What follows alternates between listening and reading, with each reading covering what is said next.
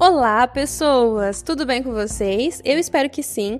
Eu sou a Daiane Medeiros, eu sou psicóloga e sou terapeuta cognitivo-comportamental. E a minha missão aqui com esse podcast é te mostrar como a psicologia pode ser útil no seu dia a dia. E o tema do episódio de hoje é sobre vulnerabilidade. Antes de qualquer coisa, vamos começar pela definição dessa palavra, né? No dicionário informal, vulnerabilidade é essa característica de algo que é sujeito a críticas por apresentar falhas ou incoerências, fragilidade. Vulnerável é algo ou alguém que está suscetível a ser ferido, ofendido ou tocado. E nesse episódio eu vou falar sobre alguns mitos, algumas reflexões sobre vulnerabilidade. A percepção de que estar vulnerável seja um sinal de fraqueza é um dos mitos mais, assim, amplamente aceitos na nossa sociedade e também um dos mais perigosos. Quando nós passamos a vida nos afastando e nos protegendo de um estado de vulnerabilidade, né, ou de sermos vistos como sentimentais demais, a gente fica muito contente quando os outros são menos capazes de mascarar esses sentimentos, né? Quando nós vemos no outro esse sinal de vulnerabilidade. Nós chegamos num ponto que ao invés de respeitar e admirar a coragem, a ousadia né, que estão por trás da vulnerabilidade, nós deixamos o medo e o desconforto se tornarem como julgamento e crítica. Então, sentir né, é estar vulnerável. E acreditar que a vulnerabilidade seja fraqueza é o mesmo que acreditar que qualquer sentimento seja fraqueza. Abrir mão das nossas emoções por medo de que o custo seja muito alto significa nos afastarmos da única coisa que dá sentido e significado à vida. Quando nós estamos vulneráveis, é que nós temos a oportunidade de presenciar o amor, a aceitação, a alegria, né, a coragem, a empatia, a criatividade, a confiança e até a autenticidade. Então, se nós desejamos ter aí uma maior, maior clareza nos nossos objetivos ou na nossa vida espiritual mais significativa, com certeza a vulnerabilidade é esse caminho. Então, nós podemos entender vulnerabilidade como essa incerteza, esse risco e uma exposição emocional. E com essa definição em mente, vamos pensar aqui um pouco sobre o amor. Né? Acordar todos os dias e amar alguém que pode ou não nos retribuir, cuja segurança nós não podemos garantir, né? Que pode estar em nossas vidas em um dia e no outro partir sem nenhum aviso, que pode ser fiel até a morte ou nos trair no dia seguinte. Isso é vulnerabilidade. O amor ele é incerto e oferece um risco incrível, né? Amar alguém nos deixa emocionalmente expostos. Olhando assim, parece bem assustador. E sim, nós podemos ser magoados, mas você consegue imaginar a sua vida sem amar ou ser amado? Né? Exibir a nossa arte, os nossos textos, nossas fotos, ideias para o mundo, sem ter garantia de uma aceitação ou de uma apreciação, também significa nos colocarmos numa posição vulnerável, né? Quando nós nos entregamos ali nos nossos momentos mais felizes da nossa vida, mesmo sabendo que eles são passageiros, isso também é uma forma intensa de vulnerabilidade. É verdade que quando nós ficamos é, vulneráveis, nós ficamos totalmente expostos, sentimos que nós entramos ali numa parte muito grande de incertezas e assumimos um risco emocional muito grande, muito enorme. Né? Mas nada disso tem a ver com fraqueza. Vulnerabilidade ela soa como verdade e é um sinal de coragem. Verdade e coragem nem sempre são confortáveis, mas nunca são fraquezas. Né? No campo da psicologia, do bem-estar, estudos mostram que essa vulnerabilidade percebida, ou seja, essa capacidade de reconhecer os nossos riscos e exposições, aumentam grandemente as nossas chances de aderir aí a programas de saúde mais positivos. Então, nós gostamos de ver a vulnerabilidade e a verdade transparecendo nas outras pessoas, mas nós tememos deixar né, que as pessoas vejam isso em nós. Isso pode envolver porque nós temos medo de que a nossa verdade não seja suficiente que o que nós temos para oferecer não seja o bastante, né? Sem os artifícios e a maquiagem, né?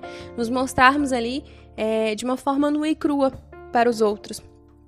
E quando a gente finge que nós podemos evitar a vulnerabilidade, nós tomamos algumas atitudes que são muitas vezes incompatíveis com quem nós realmente desejamos ser a vulnerabilidade ela tem a ver com compartilhar os nossos sentimentos, as nossas experiências com as pessoas que conquistaram esse direito de conhecê-los, né? Pessoas que desenvolveram ali uma confiança, uma empatia, para que a gente possa é, dividir as nossas dores e angústias, né? Nós não podemos ter sempre garantias antes de compartilhar algo, né? Entretanto, nós também não expomos a nossa alma assim na primeira vez que a gente encontra alguém. Isso não significa vulnerabilidade, não é sinal de uma exposição incondicional, né, sobre as suas feridas. A gente nunca se aproxima de alguém dizendo: Oi, meu nome é Daiane, isso aqui é, é a minha maior dificuldade. Isso não é vulnerabilidade. Isso pode ser um desespero, uma carência afetiva, uma necessidade de atenção, enfim, mas não é vulnerabilidade. Então, vulnerabilidade envolve confiança também, né? Então, uma qualidade que a gente tem nos dias de hoje, que é um mito muito grande também, é essa capacidade de que a gente é, superestima das pessoas se virarem sozinha, né? sozinhas. Mesmo que possa parecer infeliz e deprimente, e deprimente, nós admiramos a força que isso evoca, né? que é se garantir sozinho. Isso é uma característica muito reverenciada na nossa sociedade nos dias de hoje. E é um grande mito, né? E traz muito sofrimento também. Então nós precisamos de apoio. Todos nós sabemos que precisamos de pessoas que nos ajudem né? na tentativa ali de trilhar novas maneiras de ser, né? E que não nos julguem, que, que tenha empatia. Nós precisamos de uma mão para nos levantar quando caímos. E aceitar a ajuda também é um estar vulnerável, né? A maioria de nós sabe muito bem prestar ajuda, mas quando se trata de vulnerabilidade, é preciso saber pedir ajuda também, né? Então, para para refletir se você tem ficado sobrecarregado por medo de pedir ajuda e se sentir vulnerável, por medo de julgamentos.